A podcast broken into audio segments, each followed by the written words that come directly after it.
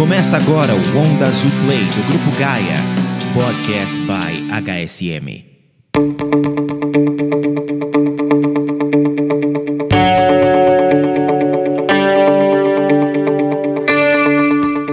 Olá, bem-vindos ao Onda Azul Play, um canal de podcast divertido, informativo e bem feliz. Hoje com três pessoas mais do que especiais aqui.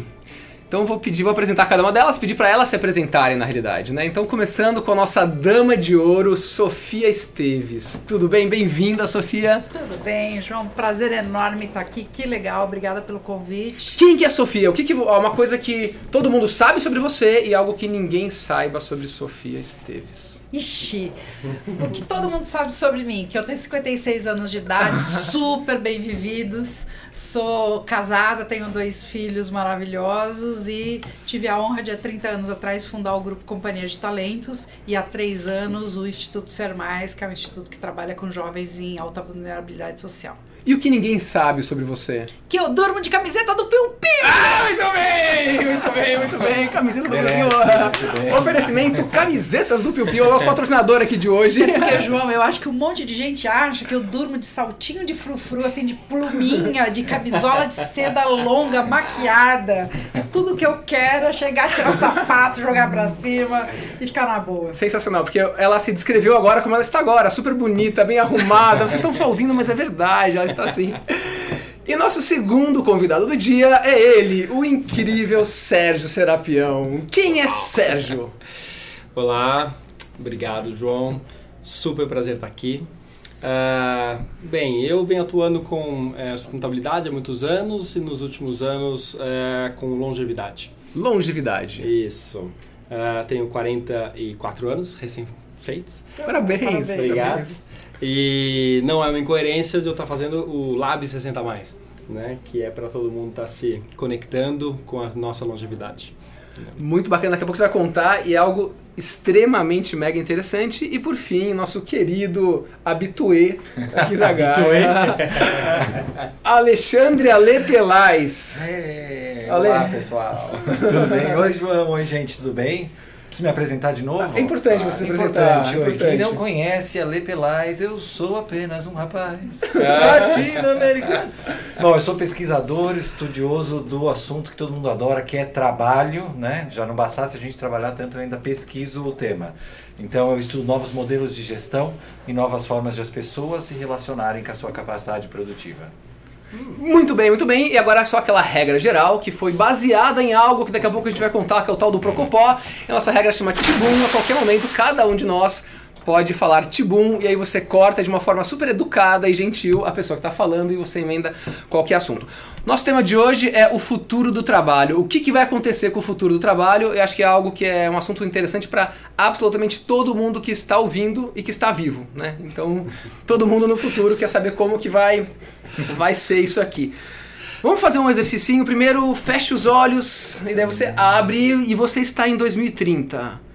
E aí você vai lá e perguntando para a o que está acontecendo hoje no trabalho. Estamos em 2030, a gente nessa viagem no túnel do tempo. É, você provavelmente não vai ter mais o seu carro, nem o seu apartamento, nem o seu emprego fixo. Você vai estar desenvolvendo vários projetos para várias empresas diferentes, com várias pessoas diferentes. Então eu acho que o, o grande diferencial do que a gente está vivendo hoje para 2030 vai ser as pessoas mais conectadas e principalmente a, o que vai mais mudar daqui para lá é o fato de eu não vou precisar estudar para aprender e depois trabalhar. Eu vou aprender é, é, sendo selecionado, trabalhando e vou trabalhar estudando. Então vai ser toda uma coisa só. Eu vou trabalhar estudando? É, eu, antes o que você faz? O conceito, você vai para a faculdade estuda para depois colocar aquilo na prática no dia a dia do trabalho. Hoje, você, no futuro, em 2030, você vai fazer pequenos, pequenos cursos, nano degrees, como a gente chama, hum. e já vai colocar. Conforme você vai trabalhando, você vai aprendendo e reaprendendo. A grande diferença é que em 2030 eu vou ter que ter a humildade de saber aquilo que eu sabia, que eu não sei mais, e vou ter que estar o tempo inteiro desaprendendo para aprender outras coisas, porque hum. vai ser cada vez mais volátil o conhecimento. É, e isso na verdade, é, quando a gente fala muito de longevidade, Isso já é o reflexo dessa mudança que a gente está vivendo da revolução da longevidade. Ou seja, a gente sempre estudou, trabalhou, se aposentou e morreu. Isso. Uhum. Né? Eram três fases muito claras. Né? Ou você estava se desenvolvendo, você estava criando um filho e trabalhando. Produzindo. Ou produzindo, da produtiva, 25 anos.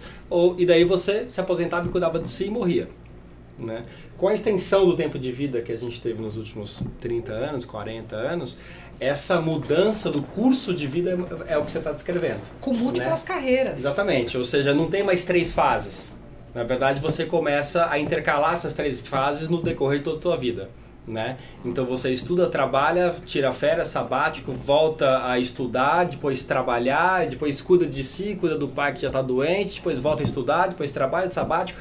E assim a vida vai ficando uma, uma pecinha de Lego e que você tem que articular esse Lego muito bem. Né? Vocês acham que isso vai aumentar a nossa atenção é, com relação a estar preparado ou vai diminuir? Porque, por exemplo, hoje é um, a neura, né? Vou entrar na universidade, eu preciso entrar, eu preciso me formar como se a gente saísse formado, né? Acho que a palavra até é ótima. Sim. A gente não sai formado, a gente está sempre em formação. Sim. Mas a ilusão hoje é que a gente sai formado. É. Em 2030 a gente já está falando de saída, você não está formado. Você vai estar tá dentro de algum lugar, sempre aprendendo a aprender alguma coisa.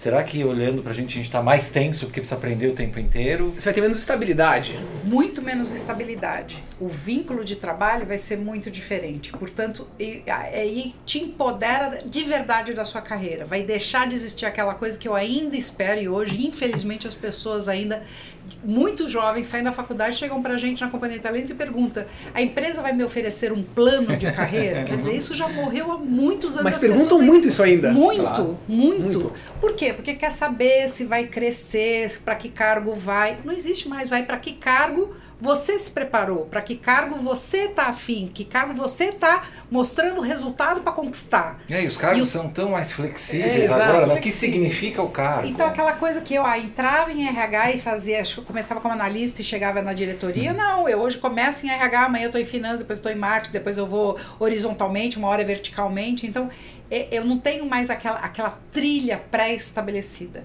Eu vou estar empreendedor de mim mesmo, se eu não for empreendedor de mim mesmo, eu acho que a atenção que você fala, Lê, vai mudar muito se eu sou aquele que eu quero que os outros decidam por mim ou eu vou estar tá empoderado de mim mesmo nas mas, minhas mas você, vocês acham que isso, uh, algumas pessoas têm muita facilidade de fazer isso, e eu acho que nós quatro aqui, sem dúvida, temos, porque todos somos uhum. empreendedores. Sim. Mas tem muita gente que precisa ter aquela pessoa falando vai para cá, vai para lá, faça isso, faça aquilo. Aquela pessoa que precisa ter a segurança. Muitos vão, né, nenhum, nada, nada contra, obviamente, mas pro funcionalismo público que você vai ter aquela estabilidade. Todo mundo vai ter preparado, todo mundo vai ter que se encaixar nesse novo mundo? Não, o que vai acontecer, você, você deu um belo exemplo quem precisa de uma carreira estável e segura, eu não acredito que a parte pública vai se transformar pelo menos até 2030 nessa rapidez. Não vai. Então vai continuar tendo sim algumas carreiras mais estáveis. Mas a grande diferença, por exemplo, a área de recursos humanos eu espero que em 2030 não exista mais a área de recursos humanos como ela existe hoje. As pessoas que estiverem trabalhando em gestão de pessoas vão ser pessoas que vão ser seus coaches, onde vão te ajudar. Quais são os seus interesses e como é que eu te ajudo a montar você uma trilha do que. Porque hoje o que é fundamental? Você aprender qual é a forma que eu aprendo porque eu, por exemplo, eu, Sofia, não me põe numa sala fechada com um professor, doutor, me passando conhecimento, eu, eu, vou sair mais ignorante do que quando eu entrei. Me coloca num grupo de cocriação, me coloca sabe, claro. pesquisando junto com outras pessoas que eu vou ter os meus insights e vou deslanchar. Sim. Então, o, eu preciso saber primeiro o meu estilo de aprendizagem e a partir daí, junto com os meus coaches dentro da empresa de carreira e tudo mais, eu vou podendo entender o que, que eu preciso ir aprendendo e eu vou atrás desses aprendizados no formato que for para estar sempre disponível para a empresa no meu melhor. É uma pergunta para o Sérgio agora. O Sérgio tem um, um programa que chama Reinvente-se, né? Uhum. Que justamente uh, talvez seja o 2030 que ele está fazendo agora em 2018, uhum. em que ele pega pessoas e que já são formadas, entre aspas, e está reformando essas pessoas, né? Como que é? Conta um pouquinho, que acho que vai muito em vai linha... muito em linha, vai muito com, em linha. Com o que a Sofia está falando. É, porque é, o que acontece hoje, né? Hoje você tem pessoa, como a gente está vivendo mais, né? Uh, e não tem mais a aposentadoria como um objeto de desejo de todas as pessoas, uh, muitas pessoas chegam aos 50, 60 anos no seu ápice. Né? Não é que ela ainda pode trabalhar, ela está no seu ápice. Né? Sofia Esteves, você está no seu ápice hoje em dia? Mas muito, mas Muito, muito, muito, melhor muito. do que ontem. Ale muito Pelais. pior que amanhã. E Ale Pelais, você está no seu ápice. Eu estou caminhando para lá. Muito bem, muito bem, muito bem, fantástico. Voltando para Sérgio. Eu também acho que estou no meu ápice. Mas eu tô, assim. Ah, nesse sentido, ah, as pessoas ah, querem fazer alguma coisa, só que acha- acham que vão fazer o que fizeram sempre. Então, eu me acabei de me aposentar e fiz uma carreira brilhante e de repente acho que eu vou ter que continuar fazendo aquela carreira brilhante ou uma projeção do que eu gostaria de fazer quando eu era jovem, né, abrir uma pousada na praia, né? Só que hoje eu tenho 60 anos de idade, tenho 55 anos de idade e assim, eu sou outra pessoa do que eu era antes. Eu tenho outras competências do que eu tinha antes, né? Então eu tenho que me livrar dessa, dessa, desse esqueleto, de- dessa caixinha que me prende, né? Ah, essa identidade que me prende, mas observar as competências que eu criei durante toda a minha vida, as experiências que eu criei durante toda a minha vida e como que elas me ajudam a, perante os desafios de hoje, me colocar novo para a sociedade. Então a gente ajuda as pessoas a justamente irem para um olhar muito para dentro de autoconhecimento, é, encontrar o portfólio de trabalhos, então não é mais currículo, é o portfólio de possibilidades que ela pode fazer, né, para ter essa autogestão, né? E a partir disso, a gente faz imersões em organizações que são tendências, de desafios que são tendências. Então, economia circular, economia criativa, o que está acontecendo, o que, que vai acontecer, quarta revolução industrial. Então, como é que você pega esses teus, essas tuas competências, quem é você hoje, aos 60 anos, 50 anos, e contribui de uma forma única para o mundo que está se desafiando aí para frente. Então isso aí, você pega uma pessoa que tem uma mega experiência, o cara foi diretor, gerente, qualquer coisa de Foi dona de casa também. dona de casa. todo mundo teve experiências, porque exatamente. diferente do que era o currículo, a experiência era só as medalhinhas que eu ganhei na minha carreira, né? Mas hoje a gente sabe que as competências mais interessantes são competências que você co- percorreu, por exemplo, sendo avô, ou sendo pai, ou sendo mãe. Sim, né? você pode ser coach daí Quem também. falou que uma mãe, quando sai e para ter um filho, não é o, o momento que ela mais se desenvolveu? Opa, e como? né? E de repente a empresa volta e fala assim, nossa, mas você ficou parada durante seis meses. Não, eu não fiquei parada. Realmente se desenvolveu pra caramba, nos skills mais complexos. Então o que a gente faz é ajudar essa pessoa a ter um olhar para a complexidade da vida dela, né? Reunir todas as competências e falar, assim, tá bom, e agora? Qual que é o teu propósito hoje? Porque eu acho que um dos grandes desafios para 2030 é se a gente quebra essas estruturas que são as empresas e que dão- nos dão esse suporte, né? Que por mais que a gente reclame, é um, tem um nível de conforto, né? Eu tenho a minha carreira terceirizada para o RH, né? Se eu não fui bem, é o meu chefe que não me... me É isso mesmo. Né? Não me estimulou. A gente passa por um processo de você assumir a corresponsabilização, ou melhor, a responsabilização pela sua vida. E isso é muito difícil e a gente não foi preparado para isso. E esse é o meu maior medo, Sérgio. Meu maior medo, por quê? Porque eu percebo que o autoconhecimento, Isso. que é a coisa mais Perfeito. importante para mover a gente, é onde a gente está cada vez mais fraco, desde o jovem, porque eu digo, né, eu escuto muitos pais falando dos filhos, mas assim, não se dá conta que ele é responsável, fala, tenta terceirizar para a escola a Sim, formação sim, de valores do filho, Sim. ou acho que é empresa. Não, é dentro de casa. Sim. Se você não souber ajudar teu filho a se conhecer e a melhorar cada dia, a ter limite e a ter desafio desde pequenininho, ele não vai aprender a fazer isso depois. Exato. E falando de filho, tem alguém que tem três filhos com a mesma idade aqui. Opa! É mesmo? Trigêmeos, Ale Pelais. É. Eu tenho trigêmeos. e tô aqui, ó. É ó. especialista em filhos da mesma idade. Ale, o que, Diga. que as pessoas esperam hoje das empresas e o que as pessoas ah, vão esperar das empresas em 2030? Tá. Eu acho que hoje a gente ainda tem muito esse ranço de que as pessoas esperam das empresas a grana, né? Assim, a, a- o sucesso financeiro, a realização do que eu tenho. E olhando para frente é essencial que a gente traga um significado diferente sobre como eu vivo essa relação com o trabalho e por que é que eu vivo essa relação com o trabalho. Obviamente, em 2030 a gente ainda não vai estar falando de renda mínima, mas alguns anos para frente. não sei se não vai não, eu acho que esse processo vai ser muito rápido. É? Eu acho Explique renda tá mínima Europa. universal. Vamos lá, renda mínima universal. Imaginemos todos nós abençoados um, um sistema é, econômico autossustentável que permitisse que todos nós tivéssemos uma renda mínima sem efetivamente contribuir de maneira produtiva, repetitiva e simplificada dentro dos moldes tradicionais de emprego. Ou seja, você não precisa trabalhar. É, tem uma estatística aqui que fala que uh, até 2030 os robôs devem roubar até 800 milhões de empregos. Isso, em teoria eles vão roubar 50%, 50% é isso aí, 50% isso da força da força de trabalho. Mas quando a gente escuta essa estatística, a gente acha que 50% das pessoas vão ficar desempregadas. E não tem nada a ver. É que muda o modelo de emprego de hoje. que a gente enxergava hoje. hoje, surgem vários outros. Mas aí a gente precisa mudar esse software de autoatualização que a Sofia falou, porque senão eu não estou preparado. Aí começa a dar esse pânico. E aí, só amarrando com a questão da renda mínima, se a gente não enxergar esse significado de realização pessoal é, por meio do trabalho, a gente vai ficar tudo em casa recebendo a renda não, mínima e, e, e, vendo e aí, Netflix. Pior, né? não, é uma loucura isso aqui. É, se for pensar uh, em termos de significado de propósito de vida, até de motivação para a vida, você ficar parado. Uh, pode parecer uma coisa maravilhosa você ficar em casa viajando, recebendo o salário para sempre, mas é, não é. É vazio, né? Não é. Mas é não, só vazio, é vazio. Pegar, a, a, até o Sérgio pode falar muito sobre isso, é. sobre a questão do que, que é aposentar, isso, né? Isso, quantos é. aposentados são É. felizes. Exatamente, Então, acho que é legal o Sérgio falar sobre O isso. que a gente é, percebe é que a geração que hoje está se aposentando viveu no paradigma do trabalho é, como ele é hoje e viveu no paradigma de que eu estou trabalhando para me aposentar.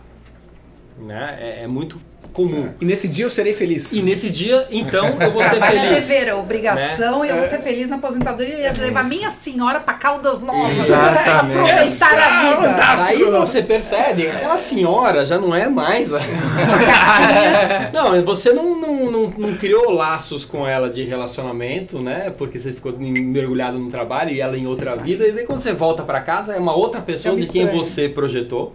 Né? Ah, usualmente é muito comum ah, relacionamentos eh, começarem a ir muito mal depois da aposentadoria.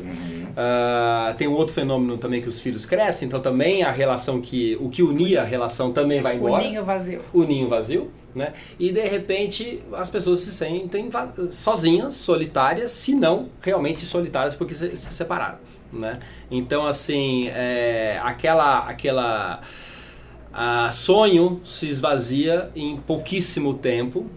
Ora por causa dessa realidade, ora por causa do dinheiro também. Porque a pessoa vai lá e viaja e, e compra o, o- barco, sei lá, a casa de campo e de repente quebra. Porque não consegue mais manter aquilo ali, porque não tem mais o É renda. outra realidade. Mas é. o sentido da vida começa a, a reduzir muito também, né? Qualquer momento que é, a gente não tenha a- a- o senso de pertencer num grupo e de utilidade num grupo, seja social, familiar ou numa empresa, é, você fica muito vazio. Sabe qual é a doença do sexo? Do, Nossa! doença do sexo. A doença, a Sexo é doença do século! Ó, ó, o terce- ó, ó, que sono como fala? O ato falho. Olha aqui o que ninguém sabia sobre Sofia. Ela só fez Marido, sexo. espera aí que eu tô chegando. É hoje.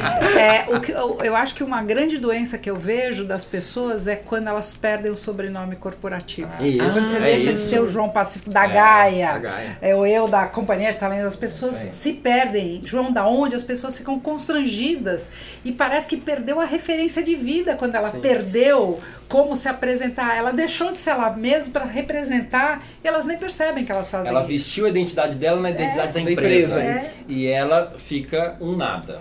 E ela é um eles- diretor, na verdade, né? ela é um É, gerente. e fica vivendo do passado, da coisa. E agora eu não sou mais convidado para lugar nenhum, agora eu não sou. Aí vem aquele saudosismo, aí fala, pô, todo, todo mundo tá me esquecendo. É muito triste se você não viveu para você, você viveu pro outro, né? Porque na realidade você vê o seu trabalho como fonte de, de, ou, é, de ganhar dinheiro e não construiu relações de fato que elas vão se perenizar, independente se você tá naquele ambiente ou não. Não, e, e não se permitiu se conhecer, como a gente Claro. estava falando. É, assim, é, o que, que você- realmente você gosta e que você quer fazer todo dia, né? Por prazer. A importância desse autoconhecimento. E vamos para o primeiro quadro.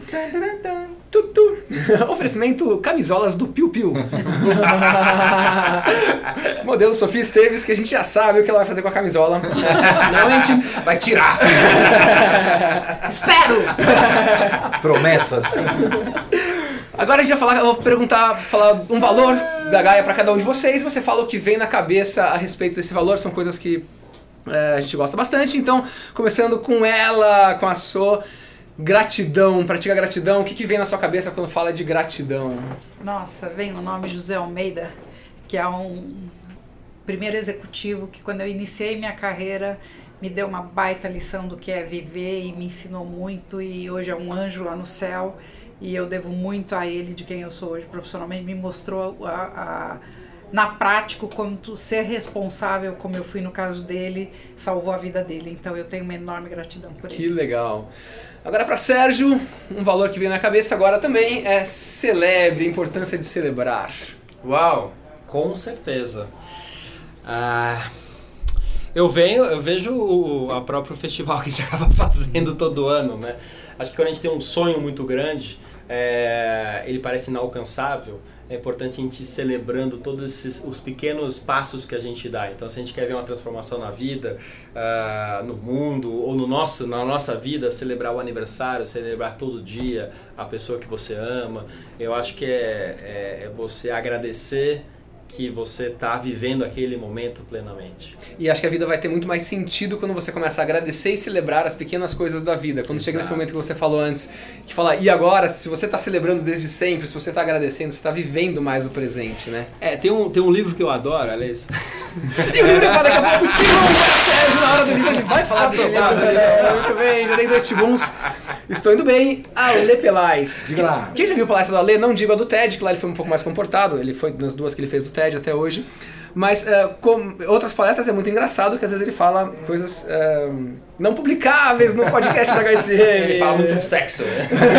É, Ale, comunique-se sincero e honestamente. Ah, muito bem. Acho absolutamente essencial. Comunicação é um dos maiores problemas do mundo corporativo e é muito pouco valorizado. Tá sempre na lista dos problemas, mas nunca tá dos planos de ação. eu só te diria que não é só no mundo corporativo em casa Ah, boa, também exatamente. é, No na mundo família das também, relações, é. ótimo. E quando a gente olha para o futuro do trabalho, que vai ser 100% relacional, como é que a gente constrói essa relação dois a dois, tem que ser absolutamente sincero e transparente. E aí a gente precisa de um nível de maturidade diferente para aguentar que na hora que alguém fala algo que você não gosta, na verdade aquilo é um estímulo de tensão positiva. E isso a gente tem que treinar, porque a gente acha que é ofensa Esse é um grande problema, né? Então, porque as pessoas elas ficam receosas de dar um feedback para outra pessoa e o outro, e o outro leva para um lado errado, né? Então, ele leva para o lado mais pessoal do que construtivo. Poxa, se eu sou assim, como eu posso eh, melhorar minha É, característica? a gente né? leva pro defensivo. Eu acho que sempre é pessoal. Quando a gente está falando, né, opinião, percepção de uma pessoa para outra, vai ser sempre pessoal e tudo bem. Agora, não pode levar para esse lado defensivo. É tentar enxergar, assim, você pode me falar algo muito grave sobre mim, vai ser difícil, porque você me ama loucamente. Mas, se você fala, ah, consegui achar essa coisa, eu tenho que tentar achar o viés aí no meio do que, que tem de verdade aí para se tornar esse 100% do que eu vou conseguir ir atrás. Mas normalmente o que a gente faz é quando eu escuto isso, eu fecho. E aí eu já estou pensando em como é que eu me defendo daquilo que você falou sem tentar absorver. Mas acho que isso volta para o tema anterior, né? Que como a gente está vivendo um mundo ainda de, do trabalho como emprego e como organização, tem uma resposta certa a ser dada para eu estar naquele trabalho, para estar o job description estar tendo, atendendo. Então, eu não vou me abrir e vulnerabilizar de quem eu sou. Então, assim, é uma contraditória. Não é para você fazer isso, porque você tem que responder ao que você né, foi chamado para, e não quem você realmente é. E sabe que eu Essa acho? é a transformação que a gente vai ter que viver. Perfeito. Sabe que eu acho muito louco hoje? Porque as empresas elas já sacaram que vai mudar, então para mudar em 2030, hoje elas já começam a se movimentar nesse Sim. sentido. Então elas conversam sobre tudo isso que a gente está falando. Curiosamente, alguém lá em cima contrata as pessoas para conseguirem mexer na base e no médio, e lá em cima continua tudo igual. Então, assim, olha, eu queria que vocês agora, líderes médios, tratassem as pessoas de uma forma mais humanizada, mais vulnerável, com mais autonomia, mais responsabilidade, e na hora que o médio tenta fazer o mesmo para cima, Não consegue. Posso Ah, contar uma coisa em relação a Claro. isso? É, ele está contando uma coisa que é muito interessante. A gente fez uma pesquisa no ano passado, que é uma pesquisa que a gente faz todo ano, chamada Carreira dos Sonhos, que a gente perguntava para presidentes e diretores, né? É, o que te faz. Ma- O primeiro ponto é: você pretende ficar na empresa que você está pelos próximos dois anos? E 70% diz que não. Não. Aí a gente Peraí, pergunta: por quê? A alta gerência da empresa. Alta liderança. Aí por quê? Porque eu não vejo praticados os valores da empresa no dia a dia. Ora, pois, se eu sou alta liderança, quem é a é isso, responsabilidade é de praticar os valores e cultura da É. empresa? Então, Isso que o Ale falou é exatamente a verdade. Às vezes eu sei dar a ordem para os outros fazerem, mas se eu Claro. não sou o exemplo, e liderança, hoje o mais legal da liderança, sim, o fato de você ter o crachá de presidente, de CEO, de diretor, não significa nada, para as Nada novas mais. gerações. As novas gerações vão- vai te admirar e vai ficar com você se, ele- se você for um exemplo Claro. para ser seguido. Se então, hoje é o ali, né? exemplo. E isso vai ser o que inteiro. vai permear 2030. Ou É. você é um exemplo e as pessoas vão te, te seguir, não pelo seu cargo, mas vão te seguir porque você é, é um líder que eu me inspiro, ou você está perdido. Né? Desculpa É aí, É. não, imagina. Mas exatamente. eu acho que tem um, eu, eu queria só retomar um pouco da conversa, porque eu acho que tem um- um- uma coisa que é, esse mundo muito bonito que a gente coloca em 2030, que a gente projeta, né? Eu acho que eu gosto muito dele, como a gente já colocou, a Uhum. gente tem muitas. Agora, como ele exige muito autoconhecimento, Vai ser sofrido. ele exige muito uma autoestima muito forte, né? Eh, Quem é que vai estar preparado para este mundo? Essa é a minha próxima pergunta. Porque quem não tiver preparado, e vão ser, na minha opinião, vão ser muito pouco, Também acho. pouquíssimos. Então, assim, a a elitização que a gente tem hoje no processo educacional, ele só vai aumentar. Né?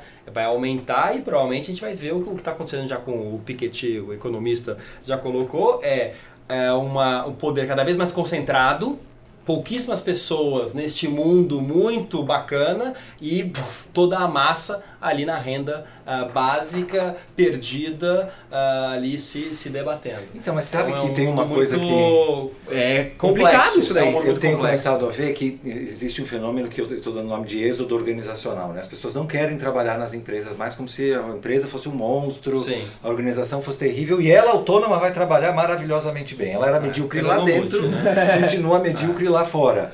Porque o grande concorrente hoje das organizações é o chamado. Ah, eu vou atender o meu chamado. Né? Achando- Mas será que isso não é igual a aposentadoria, que dura dois anos? Porque assim, Acho é é a mesma um coisa. sonho de uma projeção que daí quando eu vejo, eu falo assim, opa, eu não, Eu não sou tudo isso. eu não sou tipo, tudo isso, a culpa não era do meu chefe. Então, né? mas isso aí só consegue enxergar quem tem autoconhecimento. A grande maioria vai falar não deu certo por causa do Temer e a política e o contexto mundial. Difícil alguém trazer pra si e assim, eu não tive disciplina por consciência. Tipo, ah, não sei porque ah, só quer falar alguma coisa. Por isso que a indústria farmacêutica hoje é a mais milionária, porque nunca se teve tanta crise de, eh, eh, eh, de ansiedade e, e crise do pânico como agora. Como agora? É, a a doença do século agora e, são e as doenças é desde os socioemocionais. muito Sim, sim, jovens, sim. desde os muito jovens, cada vez isso me, afe- me assusta mais, é ver como cada vez mais adolescentes estão tendo que tomar antidepressivos, ansiolíticos e tudo mais, e até as pessoas já dos 60 Todas, que todas. também não tá olhando Sim. o mar azul ainda que existe, o oceano azul que ainda existe oportunidade para ele ter de 60 Ah. anos, que está no melhor da sua Então, idade. a, a ideia é a importância de trabalhar essas habilidades socioemocionais. Total. É, eu acho que, exatamente, acho que essa que é a agenda inversa. Não é, é, a doença do século, né? É a oportunidade do século. né? Legal, É legal. para onde a gente tem que olhar. São a, o desenvolvimento socioemocional. Por isso que, já vou emendar aqui, é, o trabalho de 2030, vão, vão, para mim, vão ser robôs e sêniors. Não vai ter jovem. Olha, Olha só, hein? polêmica. Olha, pole- polêmica, hein? Ah, Não vai ter Polêmica, jovem, mas não estamos polêmica, aqui para isso. polêmica. Embate de um lado o Sérgio Serpião, do outro o Sofia Esteves. Eu acho que vai ter espaço para todo mundo. E sabe por quê? Porque a idade não vai significar mais nada. Sim, mas o problema não é que a idade significa alguma coisa, é que a vida, o percorrer da vida, né, nos permite ter experiências e competências que só o tempo nos traz. Não quer dizer que alguém mais velho é um sábio, mas você consegue ficar sábio com a velhice. Então, a- as competências que a gente precisa nas empresas, para além dos computadores, vão vir de pessoas com muito mais idade do que alguém de 20 E o que, que você acha que vai acontecer com os jovens de 2030? Vão ficar no sabático, no estudo, na, na renda mínima, estudando. E... De um lado o Sérgio que estão do fazendo hoje? Esteves. O que estão irá fazendo acontecer com os jovens de 2030? Hoje está tendo uma extensão, do, né? Antigamente as pessoas iam para o trabalho mais cedo, agora então não, faz o mestrado, faz o outro, faz o sabático, estão indo mais tarde. Então essa tendência vai continuar. É porque o drive era a grana, né? Agora, como a gente tem uma situação econômica menos horrorosa, você consegue prolongar um pouquinho Mas quem que vai pagar a conta dessas pessoas? Os Mas eu quero pais, ver a né? Sofia, quero ver a Sofia aqui pra falar o embate, pra ver, ver ela bater agora no Sérgio. Eu, na realidade, acho que as carreiras vão ser cada vez mais orgânicas. Sim. E vão ter espaço para pessoas aprendizes, né, irem se desenvolvendo com carreiras. Vai continuar tendo coisas iniciantes para pessoas iniciantes fazerem e serem ensinadas pelos seniors. Eu acho que essa dinâmica não vai mudar muito. Eu vou aprender com meu colega do lado, mas eu também vou aprender Mas com você acha que a, a facu... a- indo um pouco além, as universidades, então, é, 2030 a pessoa tá com Não, 18 morre. anos. Virou MOOC, virou tudo o que é o MOOC hoje. Aprendizado à distância de graça.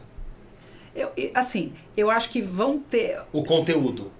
Eu vou dizer assim, eu não acredito que o robô vai substituir tudo, principalmente na educação, porque as pessoas necessitam do vínculo, do olho no olho. Sem ele dúvida. pode, ele pode ter um início onde você constrói o vínculo e depois você com certeza ter coisas à Não, distância e tudo mais. Mas é o formato de 5 anos, 4 anos Não, de faculdade e tal, assim. depois. Não, Hoje eu vou aprender ma- fis- é, matemática financeira e não vou ter que fazer economia para isso. Amanhã eu vou fazer fotografia e cada hora eu E, vou e de repente fazer. você tá fazendo um curso e já tá trabalhando Sim, tá numa, no, 3 horas num lugar, Sim. 5 horas no outro. Hoje, por exemplo, a USP já abriu, você pode fazer curso em qualquer uma das faculdades da USP. Então, uma hora eu estou fazendo filosofia numa cadeira, depois eu estou lá na engenharia da computação aprendendo Sim. a programar. Então, eu acho que esses múltiplos saberes vão fazer com que abra. A grande questão é: se você não abrir, trazendo um tema também super relevante para o futuro, que é a diversidade. Sim. Futuro não, pro Sim. hoje, né? Que Ah, já é, ser hoje, Vai chegar né? É. de maneira saudável. Que aí vai levar a você ter que ter. A grande diversidade não vai ser a sua cor, seu sexo, a sua religião, vai ser o seu mindset aberto, né? Que hoje a gente fala de tool set, a gente fala de heart set, eh, set onde a tua diversidade de pensar vai construir o novo com o mais velho, É. com o senior O que uma tudo mais. pessoa hoje tem que fazer para se preparar para o futuro, de qualquer idade, Abrir a mente e ter um repertório amplo. Não ser, independente você- da carreira que ele está seguindo, se é financeira, se não sei o que, é, é abrir a cabeça, abrir a mente. Ter repertório. E competências socioemocionais. Socioemocionais. E competência É, é, é o saber forte, lidar não com- é mais conteúdo. Co- Ter o autoconhecimento. Porque o robô vai fazer a parte técnica, vamos dizer Isso, assim. porque acho que esse que é o grande risco, porque hoje, vamos lá, as, as faculdades, elas formam, elas abrem a nossa cabeça, mas você chega bastante cru na empresa, Uhum. né? E a empresa que acaba formando muito do profissional, né? E as grandes empresas têm uma estrutura de formação boa e as menores não têm, então todo mundo quer ir para as grandes empresas. Esse é o formato né, tradicional que a gente tem. É, Daí vão lá e contratam a companhia de talentos. É para claro. Ah, eu tô fazendo companhia de Outra talentos. polêmica, outra polêmica que eu vou contar pro é. Serginho aqui agora. Polêmica. Sérgio, hoje os jovens estão dizendo assim: hoje eu quero uma empresa de qualquer porte, não, Ah, não, isso importa é uma mais, mas isso. o que eu quero hoje é aprender o tempo inteiro e ter me relacionar com gente do bem, um ambiente que Isso. tem a ver com a minha cara. Acho Então, mas que- essa é uma novidade. Mas o ponto é, é, nesse, nesse modelo, né, o jovem ele vai aprendendo Isso. ali no trabalho. No minuto que grande parte dos trabalhos, essa, essa atividade que aonde você aprende, ela é muito, vamos dizer assim, simples, porque é assim que você consegue aprender, você está no simples, simples e daí faz uma coisa complexa, grande parte desse trabalho vai estar substituído pelo robô. E daí, cadê esse espaço de aprendizado? Vai ser provavelmente fora desse momento desse uh, organizacional. Vai ser em algum outro lugar que você vai ter que fazer a referência quando for para lá. Então, vai ser muito mais complexo você construir a sua próprio desenvolvimento de carreira. Isso né? nós estamos lá em 2050. Não, as coisas hoje estão, É. exponenciais, estão É, muito rápido. sei. Muito bem, muito rápido. bem. Tibum para vocês dois, Tibum para vocês dois. Vamos para o segundo quadro, começando com o nosso ex-boss, Ale não tá Pelais. seguindo nada aqui. Nosso segundo quadro é dicas, quem seguir, o que ler e o que assistir e qualquer outra Justo coisa. eu que Pelais. ruim de memória, Exatamente. desgraçado. Você tinha que me dar um tempo para poder pensar. Tempo para Pelais pensar. Não, eu, eu, na verdade, hoje queria falar de um filme. Um filme. Um Assim filme que eu lembrar o nome, pera um pouquinho, daquela moça que inventou os mops americanos, sabe? Que é aquela vassoura que torce. Vocês não assistiram esta película? Não assistimos a película, Então, muito boa a dica Pelais. não é Tibum para isso. Muito bom, muito bom, muito bom. Sérgio Serapião, uma Eu- dica do que ler, o que Eu seguir. separei aqui um livrozinho assistir, aqui durante o nosso call aqui, que é um livro que eu gosto muito e fala muito do que a gente está falando aqui. Ele chama Jogos Finitos e Infinitos.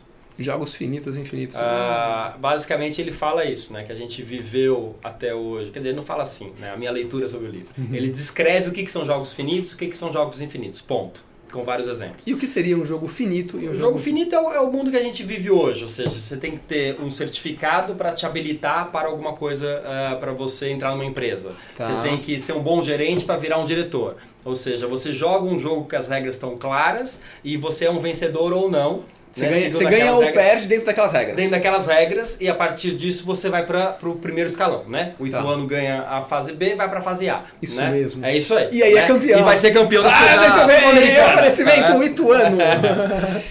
Jogos infinitos é quando o jogo, o jogar o jogo é que é o divertido e não ganhar o jogo. Então você Hum. processo. Tem, o processo. Então você tem que estar flexível para as mudanças de regra que vão se construindo durante o jogo e não pré-estabelecidas. Foco né? no meio e não no fim. O foco é no meio e não no fim. Então, assim, pra gente fazer um paralelo, é você brincar o carnaval em Recife, né? Tá. Que é em Olinda, que você vai lá e brinca e os blocos se encontram e aquele encontro é que é interessante, e você tem o inesperado acontecendo e você não, não é porque você toca melhor ali naquela, naquele bloquinho que você vai atrair mais público atrás do seu bloquinho, né? É porque naquele momento as pessoas gostaram mais de você e foi e assim que é a vida, né? Então os jogos são menos basquetebol, né? Sim. E muito mais uma coisa de, de carnaval mesmo, uma coisa de você construir as habilidades para o, o improvável, né? Para a diversidade, né? Então é, ele fala muito sobre isso, é um, um livro muito bacana. O autor é, O autor, atenção. vamos colocar aqui, O que eu autor não sou bom de é- nome, Carl. Ixi, Maria, eu tenho que ler aqui. Carl, ixi, Maria. ah, desculpa. ah, ah, eu Eu vou tomar aqui um. um Então, tipo um né? Qualquer James Carris. James Carris, quase. Carl. jogos finitos e jogos finitos e infinitos. James Carris, muito bem. So, um- uma dica para as pessoas. Uma dica de um livro que acabou de sair há menos de 20 dias, chamado Gestão do Amanhã, do meu querido José Salib e Sandro Magaldi, que são duas feras que eles falam com a gente tudo o que a gente precisa saber sobre gestão, inovação e liderança para vencer a quarta revolução industrial lá em 2030. É um, é um Vale a pena ler. vale muito a forma, inclusive, que é um livro já moderno, que tem mapas mentais, que tem Que legal. vídeos do cada capítulo aí com um tema que você pode baixar e ver o vídeo, Que junto legal. com o filme, e o, o, o livro, livro. é muito legal. Muito bom. Então, indo para mais uma pergunta aqui. Seguinte, sou. ah, você escreveu um artigo que mostrou um estudo sobre jovens desengajados com produtividade. Como que funciona isso? Desengajados com produtividade. Não, na realidade o que acontece tem muita gente falando dos nem nem, né? Nem trabalha, nem estuda, nem faz nada, tal. E eu não acredito nisso. Eu acho que as pessoas estão neste momento porque não é, caindo de novo no mesmo assunto, tipo, ultramente. Porque o que acontece é esses jovens, eles não conseguem achar o seu propósito porque eles não se conhecem. Se eles não se conhecem, eles não Ah, conseguem se então, engajar. e eles é. vão tentando ser produtivos sem estarem engajados porque eles não conseguem achar a sua grande causa tal. Então eles vão mecanicamente realizando coisas. Concordo. Né? Não, e acho que mais do que isso, eles, eles não se enxergam na, nas opções que estão sendo oferecidas para eles. Né? Então não é que eles não estão fazendo nada, eles estão fazendo um monte de coisa. Só não estão fazendo o que é esperado por eles. Né? Então, assim, eu, eu faço um paralelo do neném para o aposentado. Né? Uhum. A gente fala que os, os idosos aposentados ah, não estão fazendo nada, são invisíveis, você não sabe, não tem pesquisa de mercado de consumidor, de trabalhador, não tem de nada. Você tem estatística Não, de quantas pessoas tem hoje acima de X anos e daqui a um tempo como vai ser? 15% da população brasileira é acima de 60 anos. Hoje. Hoje. Daqui 10 anos, 25%. A gente ganha 1% ao ano. Tá, então daqui Então- a 10 anos, um, ah, uma a cada quatro pessoas vai ter acima de 50, De 60 anos. Tá? Ah, Um quarto da população, Um quarto né? da população. E depois vai caminhar para 30, 30, 33%. Essa é a tendência. Tá? Então, assim, a gente vai ter um terço da população em E, 15 e como a anos. sociedade está olhando para isso? Não tá olhando Oi? ainda, né? Não, não tá olhando, tá míope. Tá, meu. Tá achando que é neném. Tá, achando que não, não existe. que não existe, Que tá. não existe. Daí, na hora ele tá olhando para consequência disso. Então a gente está se relacionando muito mal. Ou seja, a gente acha que o idoso foi feito para se aposentar. E o que seria aposentado? Aposentado significa você não faz mais parte da sociedade, retire-se dela e vá para o seu aposento se tratar e se cuidar e espera a morte. Essa é a origem do- da palavra e que vem, sim, quando a gente morria cedo. E precisava isso. Ou seja, ela está descontextualizada, ela era muito... De onde surgiu a aposentadoria? Bismarck, uh, primeiro-ministro da Alemanha, que viu que o processo produtivo, os mais velhos atrapalhavam no processo produtivo, e daí tinha que tirar eles da linha de montagem, porque o trabalho era efetivamente Manual, braçal, braçal. manual. Então pessoas que tinham um rigor físico menor atrapalhavam, melhor tirar, a gente paga porque vai viver poucos anos, é mais barato pagar ele fora do que ele dentro. Né? Uh, agora, hoje em dia a gente sabe que o rigor do trabalho, o vigor do trabalho não é mais físico apenas. Sim. Ele é relacional, ele é, é intelectual, ele é, é emocional, E ele pessoas- é espiritual. E é isso que, que você falou, as pessoas hoje vivem muito mais e estão no, no, no seu pico com 50. no, pi- então- no pico do, do- da, da, da inteligência emocional, por exemplo, ou E relacional. daí elas são, entre aspas, descartadas muitas vezes? Não, entre aspas, não. Descartadas Sem mesmo. todas as aspas, né? Elas são descartadas na- nos RHs mais bem né, é, qualificados. Fala assim, não, agora você... Porque quando, vai quando fala-se de diversidade, ah, fala-se de pessoas com mais de 60 ou é basicamente ah, sexo e, e fala. Raça, deficiência. É. Hoje se fala muito pouco, Isso. muito pouco. Agora está começando. Ontem teve um evento Talentos Isso. Grisalhos e tal. Ai, que legal. Mas Tá segunda-feira, é. É. Foi segunda, né? É. Não, segunda, terça. Terça de manhã teve Talentos. Grisalhos. Então tá se começando a falar sobre Mas isso. é muito pouco ainda. Ainda muito pouco, que na realidade não devia nem existir, né, João? Porque essa Sim, coisa de limitar, né? Eu, eu sempre, quando algum executivo de RH, não, não quero ninguém de mais 40 anos, eu digo assim, deixa eu te fazer uma pergunta. E o dia que você tiver 40 anos, você Boa. vai querer que as Sim. pessoas enxerguem assim você? Então, É. eu particularmente sempre fui Mas é que essas pessoas, elas se acham ageless. né? É, pois é. Elas não Ah, vai, acham não tá, vai, entendi. não vai, não Eu tenho 28 anos pra Aí, sempre. como, essas, como essas pessoas estão envelhecendo agora, elas estão vendo, oh, oh, né? E agora? E aí elas chegam pra mim muitas vezes deprimidas, e agora, o que, que eu faço da vida? Tal. Eu falei, então, agora você vai colher aquilo que você plantou. Não, agora você fala o É. seguinte, agora você vai pro Lab 60 mais. É. Oferecimento Lab lá. 60 60 mais. O que é o Lab 60 mais? É um movimento para reconectar pessoas e organizações para a gente redefinir o que que é a nossa longevidade. Ou seja, para a gente não ficar achando que é ruim envelhecer e a gente não ficar achando que o o velho é uma fragilidade. Né? Então, Sérgio, vamos montar um programa de trainee pra lá 60 mais? Bora! Sensacional! Podcast Amanhã. ondas! O Play a gente conseguiu fazer.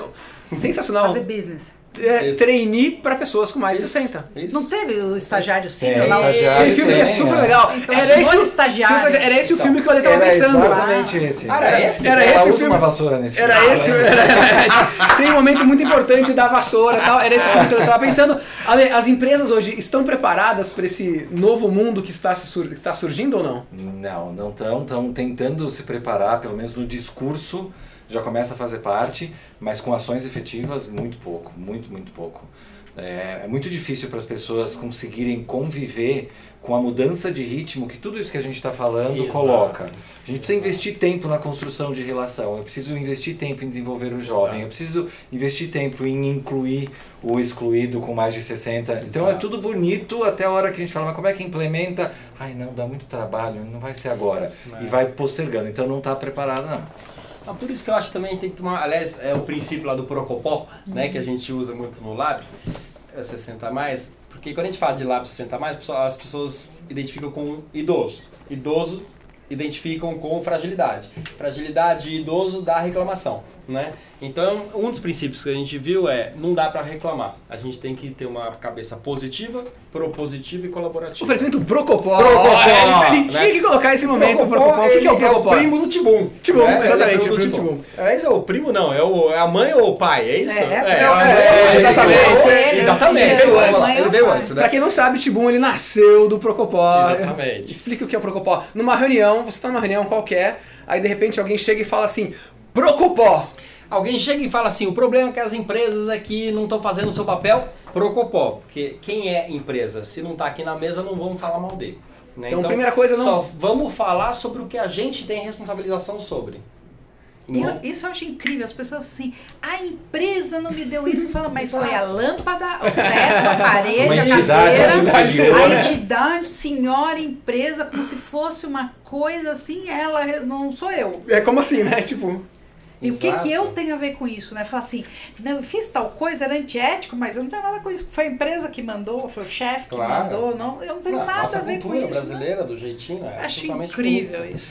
Agora, voltando aqui pro Alê, eu acho que a gente é parte do problema e da solução, que é a história do Procopó, né? Ou seja, não é apontar o dedo para as empresas que não estão fazendo nada, mas assim, é difícil. A gente está numa transição brutal de mundo. Né? A gente está numa uma transição de cultura, né? Eu tava agora, antes dessa reunião, com uma pessoa, um amigo meu, e estou vendo muito isso, que eu tô mais atento à linguagem, e de repente ele começa a falar, ter uma piada e você vê que tem um machismo implícito ali. Sim. Né? A coisa mais normal do mundo, ele ri, assim, então, olha só, Cara, em muito 1980 era legal. Era engraçado, isso. né? Agora não é mais, cara, para, né? E esse é o mundo que a gente está vivendo. Tá muito difícil. E não é que tá difícil porque tá chato, porque é politicamente correto. Tá difícil porque tá mudando. E você tem que se atualizar muito rápido. Isso que você falou é muito importante, Serginho, porque eu vejo as pessoas falando assim, ai, olha, você viu que fulano usou tal termo, que ridículo, ele não sabe que hoje isso não é... Eu falo assim, você falou pra ele? Porque ele ainda tá na ingen- ingenuidade, que bom que você sabe, vai lá e fala, e você Legal, sabe. legal. Porque quando você traz isso, você tá educando a pessoa, reeducando a pessoa, e você não tá criticando. Sim. Você tá ajudando ele É a se bem dela. E a maior parte prefere falar nas costas. O que é muito ruim, aí "Putz, você- cara, é, olha, esse Exato. termo que você está usando não é bacana. Tem um pouco de discriminação nisso. Você já sacou que é- você está falando isso da mulher, mas tua filha é isso, tua esposa. E aí a pessoa, putz, é verdade, e não vai mais cometer aquilo, né? Porque aí é, é- é ignorância no, no sentido de não saber, não para sacanear. É, não, e o protocolo é muito legal com isso aqui. É sempre você falar coisas que são propositivas, colaborativas e E positivas. né? positivas, porque não adianta também você falar nada negativo, tem que falar a partir da ação, da, do- da, da proposição e também do coletivo, que esse é o mundo que a gente está hoje. Não gente chegar aqui e falar, tem um projeto tal, tal, tal, Ah, tem um projeto tal, mas eu preciso de tal coisa. Vamos fazer coisa junto? Porque vamos, vamos. é- ela tem um ativo, para mais de tenho 60 outro. anos, Tibum Alepelais. Yes! Fale sobre autogestão. Como que, o que é autogestão? Não, a autogestão é uma, não é uma teoria, mas são conjuntos de práticas para que equipes possam funcionar de uma maneira independente, sem a presença essencial de um ser iluminado e superior, conhecido como chefe. É aquela pessoa que tem superpoderes, uma capa, uma clava e que fica cutucando as pessoas para que elas façam aquilo que elas já falaram que iam fazer. Isso, isso funciona ou não funciona? Temos um exemplo claro aqui Claro que... que não funciona. Não funciona? Não, hoje não. O- Hoje o, a- Não, o chefe não o chefe não Ah, funciona. Você é. que tem que fazer o seu, é. Isso aí. Mas a autogestão funciona. Funciona. Funciona. Opa, funciona. Mas é difícil colocar em prática, Eu mostro isso no meu processo, escritório né? todo dia. Se você não sabe se autogerir, você não vai saber trabalhar colaborativamente, você não vai saber compartilhar, você vai ficar para trás. C- Conta um pouquinho como que é a dinâmica ah, da companhia de talentos. Tá, tava- tá, hoje a gente não tem, não pode, as pessoas não podem sentar na mesma mesa e com a sua equipe dois dias seguidos. Então você tem que estar o tempo inteiro sentado. Um coworking. As áreas de negócio. É um coworking, é dentro de um coworking, mas você tem que estar sentado. Você é da área de- de TI interno, você está lá com a pessoa que está entregando o projeto no cliente financeiro, está junto. Todo mundo senta junto e o que é mais legal, exemplo, a minha empresa eu iniciei com 26 anos de idade, hoje tem 30 anos a empresa, e teve gente que chegou para mim e falou, Sofia, trabalhar aqui há 15 anos, eu nunca tinha conversado com aquela minha outra colega que tem Claro, 18 normal, aqui, sim. e eu não sabia de tal coisa da vida dela. E ele chegou e falou assim: puxa, olha, eu tava na outra área e eu vi que ele- eu- o que eu conhecia aqui de TI, eu podia ajudar ele naquele projeto lá pro cliente. Olha então, só. Tá sendo muito. E aí, obrigatoriamente, como você não senta com, seu, com seu, a sua equipe, você não consegue, como chefe, controlar a sua equipe, porque eles não estão abaixo dos seus olhos, Uhum. você tem que confiar. E aí, se ele do outro lado não for responsável e não entregar, é, é Que ele que vai se prejudicar. Então você empodera a pessoa, confia na pessoa que ela vai lá e faz. Super. Sabe o que eu acho muito legal? Que aí, como a gente está falando legal. do futuro do trabalho, tem essas duas competências ou características da liderança que acho que hoje se tornam essenciais, que é como é que o líder consegue dar suporte para sua equipe e causar tensão. Então ele precisa conseguir abrir esse espaço para que eles exerçam essa vida autônoma, produtiva e de criação a partir da sua própria iniciativa. Quando não funciona, ele vai usar algu- algum mecanismo para causar uma tensão positiva e ter Aham. conversas difíceis que a gente Aham. foge demais, não é? Sim. E quando as pessoas estão meio molenguinha tal, ele consegue dar Claro. suporte, né? Ele, ele é uma pessoa, a liderança ela é essencial, eu vejo. É, a liderança é importante, o líder é importante, que é o inspirador coisa- que tá. É ótimo ele falar isso, porque essa coisa, não, agora as empresas têm que ser horizontais, Isso. ninguém mais é líder. Ah, isso eu não existe. muito, também Você ingessa a empresa porque ninguém toma decisão. Eu vivi um, um parceiro meu, que era um fornecedor nosso, sim, ele parou no tempo e no espaço, você liga lá para pedir uma ajuda, não, isso não é comigo, é com fulano, não, isso não é comigo, é com...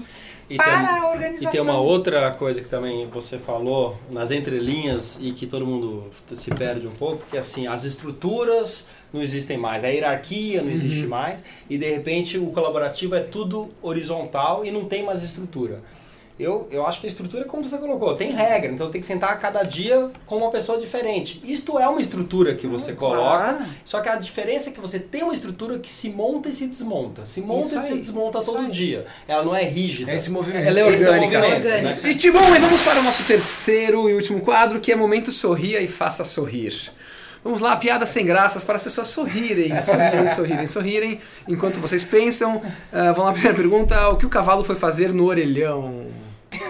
Ligar para a égua. Não, não, não, não, não. Foi Ele chamar foi, a égua. Ele foi passar um trote. Nossa, muito Senhor! bom, muito bom, muito bom. Bom, é. Uma segunda, alguém, alguém, alguém. Posso contar uma piadinha? Por favor.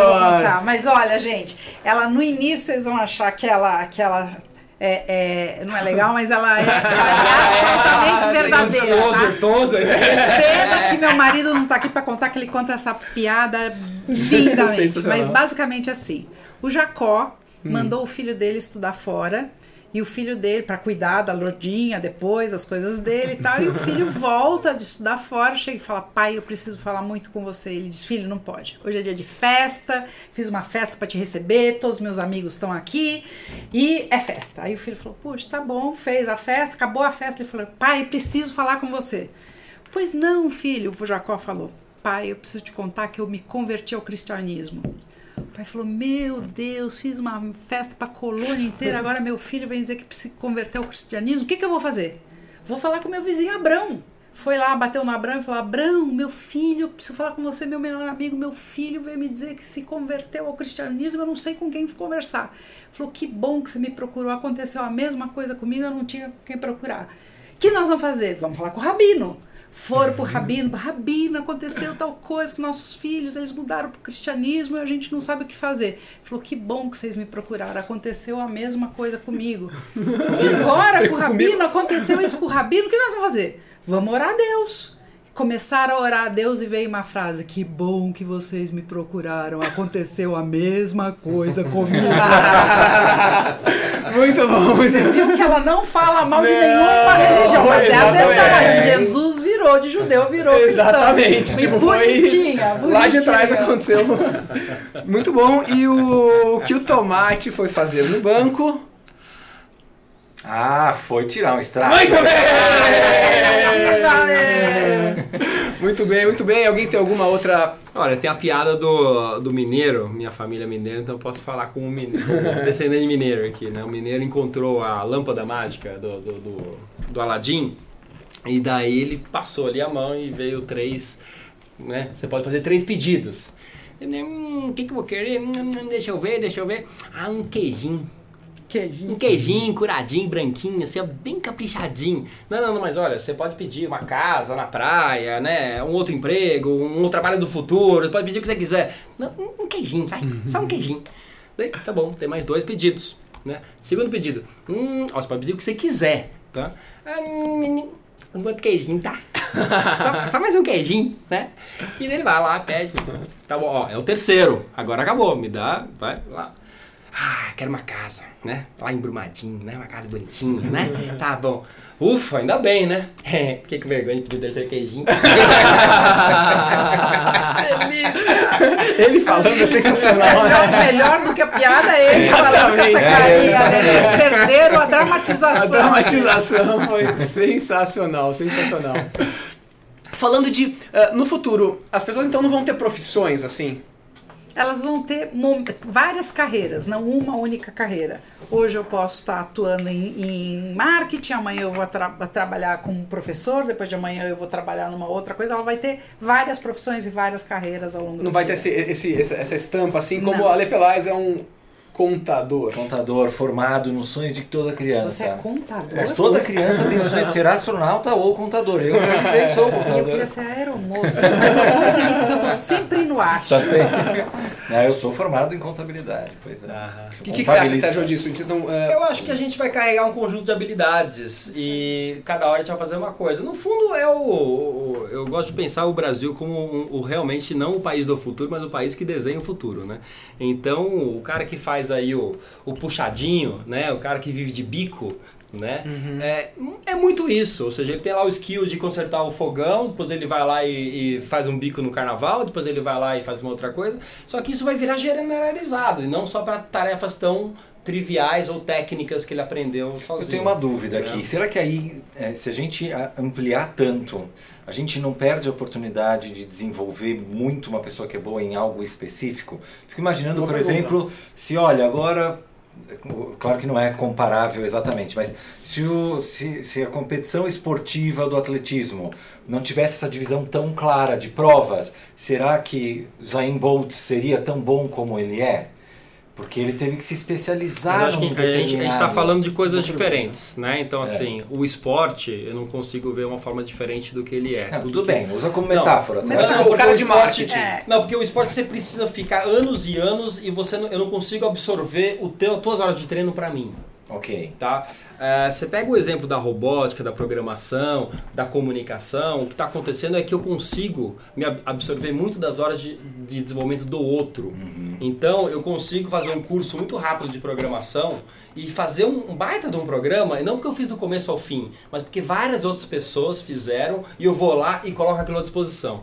Então o, o que vai acontecer que eu vejo é que as pessoas não têm que ter tanto tempo assim de desenvolvimento para performar alguma coisa. Elas sempre vão performar em Não, mas cima é- de uma base Eu muito construída. posso responder? Claro, claro. A minha opinião, né? Eu acho que não vai ser e, vai ser ou. Eu posso tomar uma decisão, como eu estou empoderado de mim mesmo, eu vou tomar uma decisão se eu quero a minha vida inteira trabalhar como recursos humanos, Aham. ou se eu quero ter múltiplas carreiras. Então é uma decisão Você vai poder minha. ficar super Ninguém mais vai me julgar, porque se vocês percebem hoje, se uma garota fala que vai fazer um sabático, todo mundo acha legal. Quando um executivo fala que vai fazer um sabático, opa, por quê? Porque tem os rótulos, tem a, a- a- aquilo que é esperado de você. A partir do momento que a gente está num mundo onde tudo é esperado, você vai poder é, decidir se eu quero fazer toda a minha carreira, talvez o que não vai. Você pode, inclusive, decidir se você vai fazer toda aquela carreira numa empresa que queira ter pessoas que façam carreiras longevas lá dentro ou não. Então vai ter tipos de empresa e tipo de pessoas que vão fazer matches e vão se encontrar. Algumas que a rotatividade, o sangue novo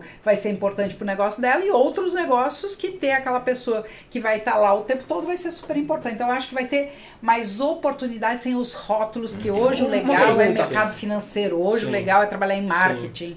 É, hoje É, mas legal com vai o ser risco de eu que fazer as bem aquilo que carreiras, eu com o quero. risco que as indústrias estão com um tempo de vida cada vez mais curto.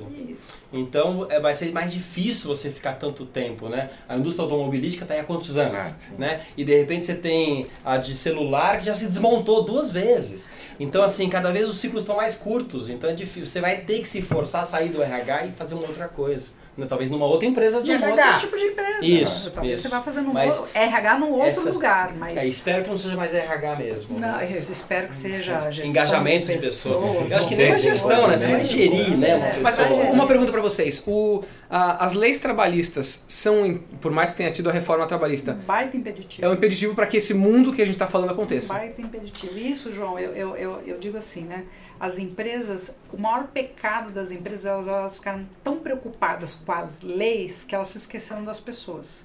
E na realidade, olha, eu tenho 30 anos de empresa. Uhum. Eu tenho hoje mais de 200 pessoas no time. E durante 30 anos, imagino o número de passaram, pessoas né? passaram lá. Eu nunca tive uma reclamação trabalhista. Olha só. Por quê? Porque eu sempre cumpri aquilo que eu combinei. Se você é uma pessoa que está me prestando um serviço, eu vou cumprir para te dar um bom ambiente, te pagar justamente com aquilo que eu combinei com você e você tem que estar preparado, atualizado para me entregar o melhor trabalho.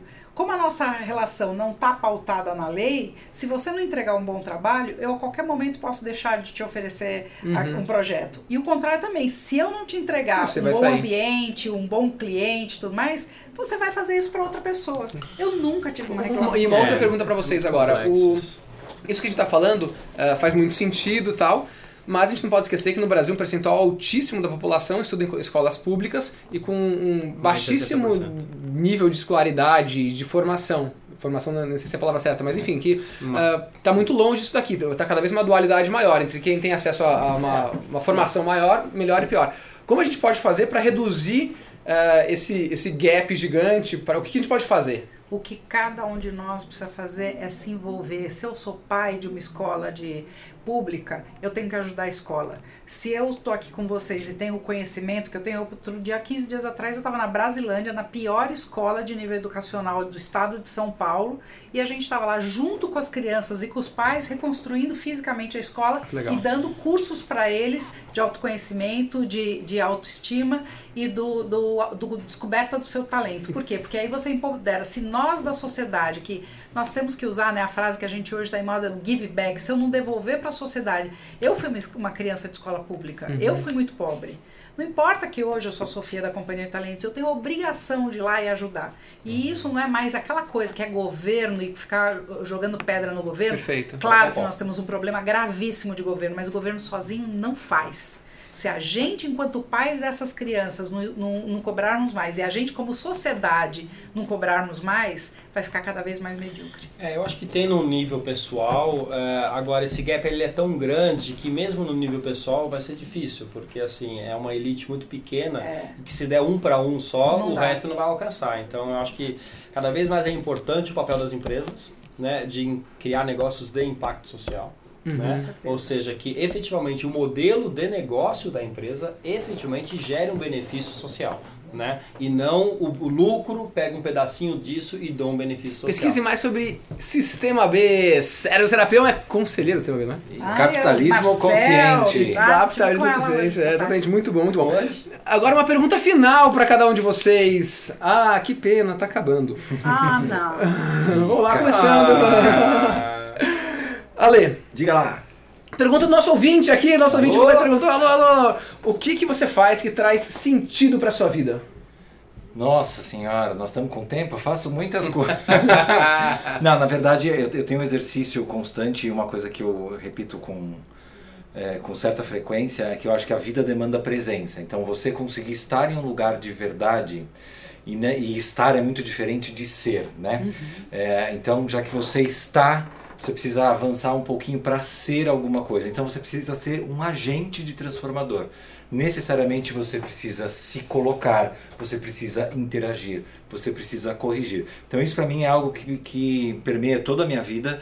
Eu sou uma pessoa muito ativa, eu vou ver alguma coisa fora do lugar, eu vou tentar corrigir, eu vou ver uma latinha na rua, eu vou pegar, eu vou dar com o saco de lixo para ajudar a pegar. Isso para mim tem muito sentido. Eu acho que a gente está muito ligado ao resto da sociedade. E eu queria que as empresas conseguissem eh, oferecer essa vivência para as pessoas lá dentro, que seria uma forma de eh, eh, responsabilidade social corporativa estendida.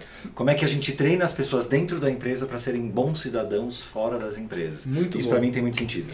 So, o que que faz sentido, o que, do que, o que você faz que traz mais sentido para sua vida? Ser coerente comigo mesmo todos os dias. E ser o que eu sou desde a menininha pobre que nasceu em Itaquera até hoje, eu sou a mesma pessoa, com os meus filhos, com os meus colaboradores, na televisão, aqui com vocês. Ser coerente comigo mesmo me faz me sentir bem comigo. Se eu tô bem comigo, eu posso dar o meu melhor para os outros. Eu acho que isso que me Muito faz legal. hoje. Aí você conhece meu trabalho social, eu acho que. É, eu- ser mais, eu- muito bacana, parabéns, eu incrível. acho que a gente tem que ter, se você não for um exemplo para você mesmo, não adianta você querer ser para os outros. Às vezes as pessoas querem, ah, eu quero ser um líder, ah, eu quero ser para o outro, para o externo. É, hoje eu estava falando com uma pessoa que estava falando assim, não, eu preciso inspirar a felicidade nas pessoas. Eu falo, mas se você não estiver feliz com você mesmo, você não vai fazer isso no outro.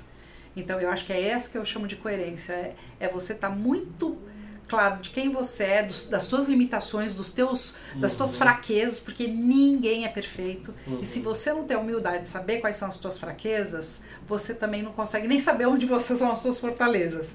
Então eu acho que essa questão para mim é fundamental. Eu todo dia acordar e saber que eu tô acordando a melhor versão de mim mesmo. Que legal. Tem uma frase de Platão que é mais ou menos assim: é, a maior forma de você amar alguém, de você amar, é você buscar a autoevolução, buscar você Amar a buscar si próprio. amar a si Amar a próprio. si próprio. Então é você. Eu gosto muito dessa frase. O, o limite de você amar o outro é o limite que você se ama. Exatamente.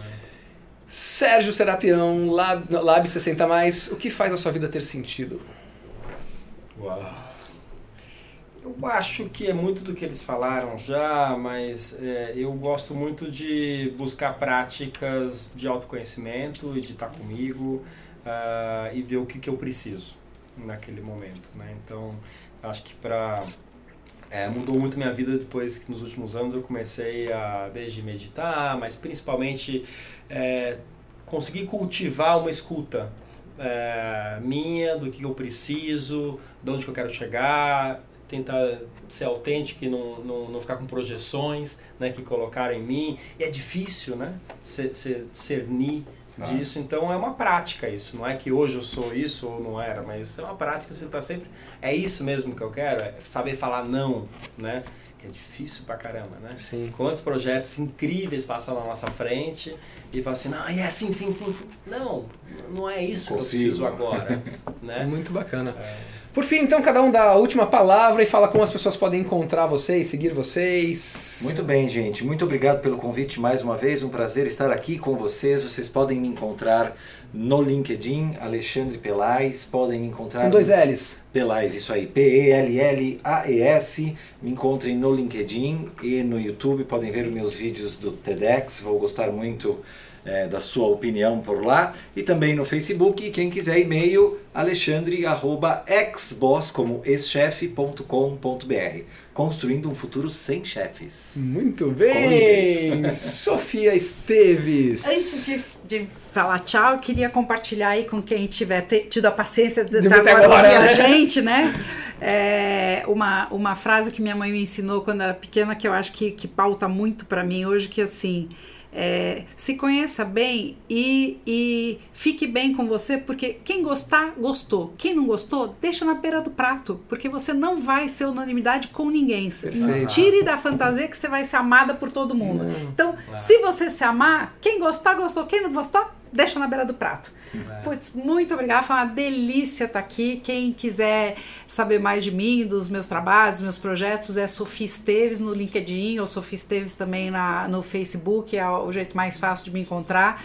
No LinkedIn eu escrevo com bastante frequência e de assuntos dos mais variados, porque eu acho que é, a gente tem que ser um porta-voz um pouco daquilo que a gente acredita e poder fazer as pessoas refletirem um pouco também para si as suas realidades. Então, uma delícia, obrigada por terem nos ouvido e espero que a gente tenha outras oportunidades. Muito bom. Sérgio. Serapião, como as pessoas podem encontrar você?